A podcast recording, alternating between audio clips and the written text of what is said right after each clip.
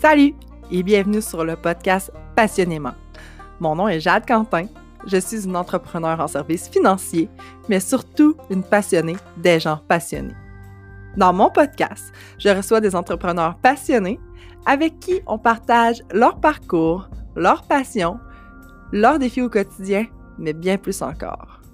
Je te parle aussi de finances via mes capsules financières, je fais aussi des épisodes solo où je te parle de mes défis d'entrepreneur. Bienvenue sur le podcast Passionnément, le podcast pour les entrepreneurs passionnés. Cet épisode est commandité par le cabinet de services financiers SFTA, le service financier des travailleurs autonomes, un cabinet audacieux et visionnaire qui se distingue par son approche humaine, honnête et personnalisée. Notre équipe de conseillers autonomes travaille tous vers un but commun, prendre soin de vous et de vos proches. Et puis le nom le dit, on est spécialisé au niveau des travailleurs autonomes et des entrepreneurs. Alors, une seule place pour se retrouver au www.sfta.ca. Aujourd'hui, je te parle de ton client idéal qui est ton client idéal? Hey, ça fait quelques semaines que, euh, en fait, j'ai donné une petite formation sur qui est ton client idéal et comment attirer plus de clients. Euh, en fait, euh, c'est un sujet que je trouve extrêmement intéressant. Ayant étudié en marketing et ayant suivi quelques cours supplémentaires suite à l'acquisition de l'entreprise, je trouvais ce sujet-là extrêmement pertinent. Et puis, je trouve que c'est important de réfléchir à ça, euh, même quand on démarre. Je, en tout cas, bref, tout ça pour dire que ça fait quelques fois que j'en discute avec les gens, puis quand que tu sais pas qui est ton client idéal, ton discours est tellement flou, je trouve tellement que c'est difficile à comprendre euh, qui je peux te référer, c'est qui tu veux avoir comme référence. Bref, euh, ça te permet d'ajuster ton vocabulaire, d'ajuster ton marketing, de vraiment pouvoir être plus euh, définitif dans ce que tu fais. Euh, c'est vraiment ce travail-là, je trouve qu'on ne doit pas passer à côté quand on est en affaires. Moi, mon client idéal, je l'ai déterminé, ça fait un certain temps, mais je vous dirais qu'il a changé dans les dernières années. Mon client idéal, c'est plus la même personne que quand j'ai débuté en 2000. Euh, ça fait déjà sept ans, excusez. Donc, c'est plus la même personne parce que moi, quand j'ai débuté, mon client idéal, c'était n'importe qui qui voulait s'assurer. Aujourd'hui, mon client idéal, c'est plus ça pantoute. Mon client idéal, c'est complètement différent de ça parce que même quelqu'un qui veut s'assurer, ça veut même pas dire que je vais le prendre comme client parce que j'ai plus le temps de prendre n'importe qui comme client. Puis c'est comme ça que ça doit devenir. Puis je crois que c'est important de se reposer la question à chaque année qui est mon client idéal, qui que je veux prospecter euh, cette année, à qui je veux m'adresser? Euh, puis en même temps, si votre client idéal euh, a un métier euh, ou a des passions ou a un centre des centres d'intérêt ou des valeurs particulières, ben je trouve ça important de pouvoir utiliser ces mots-là, euh, ces façons-là de pouvoir rentrer en communication avec lui où il se tient. Euh, tu sais, si ton client idéal, c'est une personne âgée puis qu'il se tient euh, pas sur les réseaux sociaux, il se tient des centres d'achat, ben là, c'est sûr que c'est assez, ça va être un peu plus dur de rentrer en communication avec. Hein? Donc, euh, c'est par quelle mesure possible que tu vas être capable de rentrer en communication avec lui. Donc, comme je disais, si c'est une personne âgée, ben peut-être que les réseaux sociaux ne seront pas une bonne façon d'entrer en communication avec eux. Par contre, si tu as des entrepreneurs, peut-être que ce sera une bonne façon, mais probablement pas Facebook, ça va probablement être LinkedIn. Donc, ça peut vraiment venir définir par quel moyen que tu vas prendre pour lui parler. Euh, comme je vous disais, moi, au début, j'avais, c'était n'importe qui qui voulait s'assurer parce que je devais manger, je devais mettre du pain sur la table, gagner de l'argent rapidement pour pouvoir vivre euh, de mon travail finalement. Excusez-moi pour la petite gorgée. Donc, c'est important de bien définir certains points. En fait, euh, j'ai donné une formation dans mon BNI euh, sur ça il y a en fait deux, trois semaines. Et puis par la suite, j'ai reçu un infolettre aussi de mon ami Pierre-Luc Lafrance de La France Communication qui a euh, vraiment défini point par point quels, euh, quels étaient les points finalement importants à réfléchir pour le client idéal? Et puis, tu sais, ça veut pas dire que si tu dis mon client idéal, c'est Hugo, il a 33 ans, c'est un entrepreneur en construction, il a un associé, il a 15 employés, euh, il habite à, 15 minutes de char de chez nous. Tu sais, en blanc c'est pas parce que il s'appellera pas Hugo puis qu'il aura pas 15 employés puis qu'il sera pas entrepreneur en construction que tu vas pas le prendre. En fait, c'est juste que tu vas en devenir, à mon avis, à la loi de Pareto. Donc, 20% de ton client idéal, de tes, clients idéaux, finalement, vont te rapporter 80% de tes revenus. Moi, c'est ça mon objectif. C'est qu'en venir à avoir des gens qui sont comme mon client idéal, qui vont me rapporter 80% de mes revenus. Puis à un moment donné, je vais pouvoir épurer ma clientèle, puis trouver d'autres personnes qui pourront travailler dans ma clientèle, puis desservir mes autres clients qui sont moins idéaux. Donc, c'est seulement que ça définit vraiment plus ton discours et puis c'est vraiment plus facile de euh, parler à cette personne-là. Et puis, euh, si ta personne, ton client idéal, aussi te permet de savoir quel mot utiliser pour lui parler. Si tu parles à un médecin versus un entrepreneur en construction, c'est sûr que tu n'utiliseras pas les mêmes termes, les mêmes mots. Même affaire que si tu parles à un avocat versus une coiffeuse tu dois utiliser des mots simples qui vont pouvoir les, euh, les interpeller, ces personnes-là. Tandis que si tu parles à un avocat, probablement que tu vas pouvoir utiliser des mots un peu plus compliqués pour lui montrer que tu es professionnel. Donc, vraiment, je trouve que c'est un travail extrêmement important à faire, puis peut-être à refaire à chaque année. Donc, je commence. Euh, je vais vous donner un peu en même temps mes exemples. Moi, je vous l'ai dit grosso modo qui était mon client idéal, mais en même temps, ça va pouvoir vous donner une idée euh, de comment que j'ai pu faire mon travail. Donc, à quel groupe d'âge j'y appartiens? Moi, je vous le dis, j'ai pas été dans un groupe d'âge, mais vous pouvez y aller, genre, exemple, euh, les 50-60 ans, les 70 ans et plus, les 25-35, tu sais, bref, vous pouvez y aller de la façon que vous voulez, mais moi, il y a un âge précis. Parce que moi, je laisse que ça soit super précis. J'aime ça quand c'est précis. J'aime ça quand que, euh, je sais vraiment exactement à qui je m'adresse. Et puis, euh, comme je vous dis, ça fait pas en sorte que je refuse tous les autres clients. C'est juste que ça me permet de bien établir qui que je veux. Donc, euh, moi, il y a 33 ans. Et le sexe, donc, est-ce que tu t'adresses plus aux femmes ou tu t'adresses plus aux hommes? Encore une fois, tout dépend de ton métier, tout dépend de ce que tu fais dans la vie. Euh, si tu dis, je suis une coiffeuse, moi, je veux avoir des femmes parce que je veux pouvoir offrir euh, des teintures, des coupes, des euh, brushings, tandis qu'un gars, c'est juste une coupe, puis avec la barbe, ou tu sais, ça me rapporte pas assez. Bref, qui, à quel sexe tu t'adresses? Moi, ben, c'est des hommes.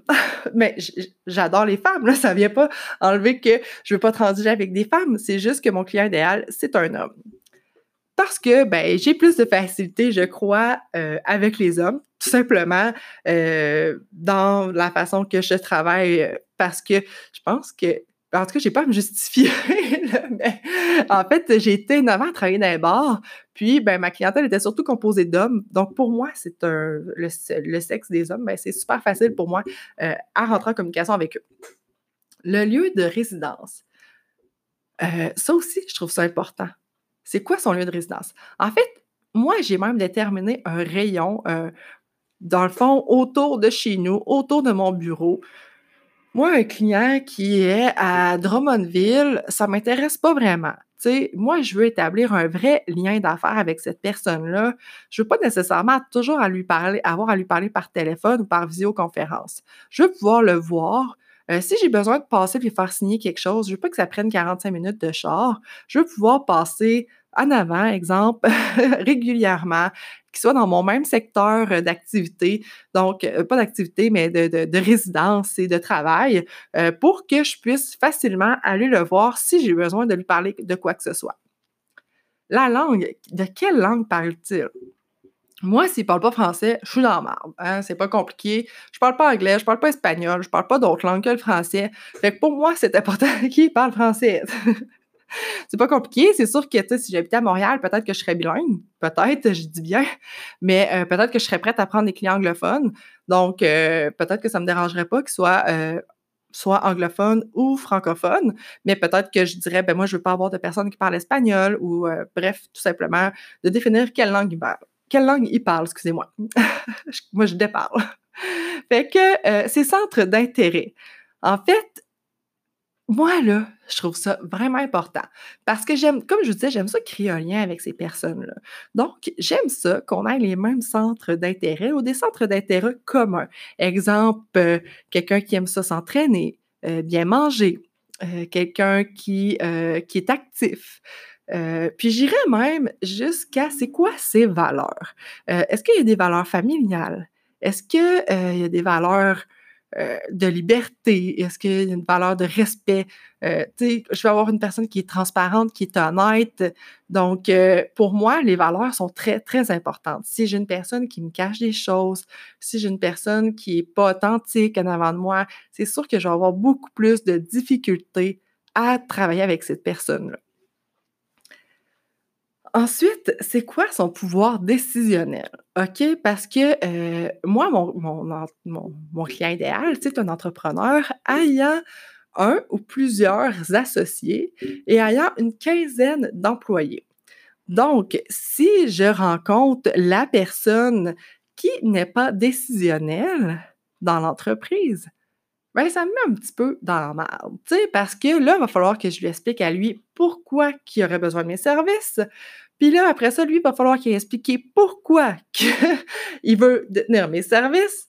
Et puis, euh, finalement, ça devient long, ça devient compliqué. Fait que pour moi, je dois communiquer directement avec la personne qui décide. Même principe, euh, tu sais, dans le temps, quand je faisais plus du familial, parfois je rencontrais euh, la femme durant le jour parce qu'elle était en congé de maternité. Puis là, elle me disait, ben là, il faut que j'en parle à mon chum. OK, parfait, c'est bien correct, je comprends ça. Mais est-ce que tu voudrais que je vienne te rencontrer avec ton chum? Parce que si à chaque fois tu dois lui expliquer ce que je t'explique, ça va être dilué. Fait que l'idéal, c'était toujours de rencontrer les deux personnes en même temps. Dans quel secteur d'activité travaille-t-il? Moi, personnellement, j'adore le domaine de la construction. Donc, les gens qui sont dans le domaine de la construction, euh, pour moi, c'est un marché que j'adore. Finalement, c'est un des secteurs d'activité que j'ai le plus dans ma clientèle aussi. Fait que, euh, mais tu sais, j'adore tous les travaux qui sont manuels, les esthéticiennes, les coiffeuses, la rénovation, l'excavation, euh, bref, tout ce qui tourne aux alentours des métiers manuels, parce que pour moi, c'est facile de discuter avec ces personnes-là. Je suis une personne assez manuelle de nature, j'aime ça apprendre, j'aime ça voir ce qui se passe. Euh, donc, je suis pas très intellectuelle comme personne, vous pouvez le remarquer. Donc, j'aime ça avoir des gens qui sont plus manuels. Donc, euh, c'est sûr que les intellectuels, j'en prends aussi dans ma clientèle, mais ils auront moins de fit avec moi, c'est sûr et certain, parce que je suis pas très une personne qui est axée sur les mots euh, très importants, sur... Tu sais, je suis quand même assez une fonceuse, une expressive, donc euh, ça me prend des gens qui me ressemblent. Une petite gorgée. À quel besoin vous allez répondre pour lui, OK? Euh, je pourrais vous donner comme exemple que moi, le euh, client idéal doit avoir plusieurs solutions d'assurance avec moi. En fait, euh, je ne veux pas avoir une personne qui a juste un besoin. C'est pour ça que mon client idéal, souvent, va avoir un associé et des employés. Pour que je puisse le couvrir, oui, pour son entreprise, oui, personnellement, mais que je puisse aussi couvrir son associé, que je puisse aussi couvrir ses employés. Donc, cette même et unique personne-là va pouvoir bénéficier de mes services à plus grande échelle et pouvoir avoir une approche complètement globale et faire affaire avec une seule personne pour tous ses besoins en assurance. Donc, il n'y aura pas besoin d'aller voir ailleurs pour tous ses besoins d'assurance parce qu'ils vont être seulement avec moi. Et puis, euh, pour moi, c'est important que j'ai plusieurs services avec lui à lui proposer. Donc, c'est pour ça que c'est mon client idéal aussi. Euh, est-ce que c'est une personne qui est satisfaite? Est-ce que ça va être le genre de personne qui va être satisfaite de tes services? Est-ce que ça va être le genre de personne qui va te faire confiance? Moi, j'ai besoin d'avoir quelqu'un qui me fait confiance, qui est honnête puis qui est prêt à tout me dire. Ça prend quelqu'un qui passe à l'action aussi. Si je lui demande d'appeler à la compagnie ou de me faire un suivi, je veux qu'il fasse. Je veux qu'il soit à ses affaires. Euh, donc, euh, euh, est-ce que c'est une personne qui travaille bien, avec laquelle on peut vraiment répondre à ses besoins de façon satisfaisante? Donc, ça fait un peu le tour. Puis j'irais même jusqu'à dire, tu sais, tantôt, je vous parlais de ses valeurs, je vous parlais un peu de, de ses, champ, ses domaines d'activité, ses champs d'intérêt. Bien, moi, j'irais même jusqu'à dire, est-ce qu'il y a des enfants? Est-ce qu'il y a une conjointe, un conjoint? Pour moi, ça, c'est des choses aussi importantes parce que c'est des valeurs qui nous sont primordiales d'avoir une famille, d'être près de, sa famille. Donc, euh, pour moi, ça, c'est intéressant de pouvoir communiquer avec ces personnes-là. Fait que je sais pas si ça vous a aidé un peu, si ça vous a donné des trucs ou quoi que ce soit, mais euh, si ça vous tente d'en discuter plus, je suis toujours vraiment ouverte à en parler. Puis j'ai même des petits outils pour aider les gens à penser à ça aussi. Donc, à travailler pour découvrir ton client idéal, pour pouvoir communiquer communiquer de façon efficace avec ton client idéal et pouvoir être attractif envers ces personnes-là. Fait que si jamais ça t'intéresse, n'hésite pas de communiquer avec moi. Puis, ben, euh, je te, si tu as besoin aussi de te faire challenger sur ton client idéal, je suis vraiment bonne pour ça, moi, challenger le monde. J'adore ça. Mais ça me ferait plaisir de te faire une petite rencontre de 30 minutes avec toi pour pouvoir en jaser. Euh, maintenant, avec les rencontres Zoom, c'est vraiment super intéressant. On prend une demi-heure ensemble et puis euh, après ça, on passe à d'autres choses. Donc, euh, fais-moi signe, ça me fera vraiment plaisir de pouvoir en discuter davantage avec toi. Donc, je te souhaite une bonne fin de journée. Merci d'avoir écouté le podcast passionnément. J'espère que cet épisode t'a plu. Si c'est le cas, je t'invite de le partager à tes amis ou sur tes réseaux sociaux. Ça peut être en story, sur Instagram, sur Facebook, sur LinkedIn, bref, n'importe où, en autant que tu le partages si ça t'intéresse. Aussi, tu peux aller mettre une honnête description ou en fait une honnête note sur le balado. Ça me ferait vraiment plaisir euh, et c'est une façon de me démarquer. Donc, je te souhaite une bonne fin de journée, puis on se reparle à un prochain épisode.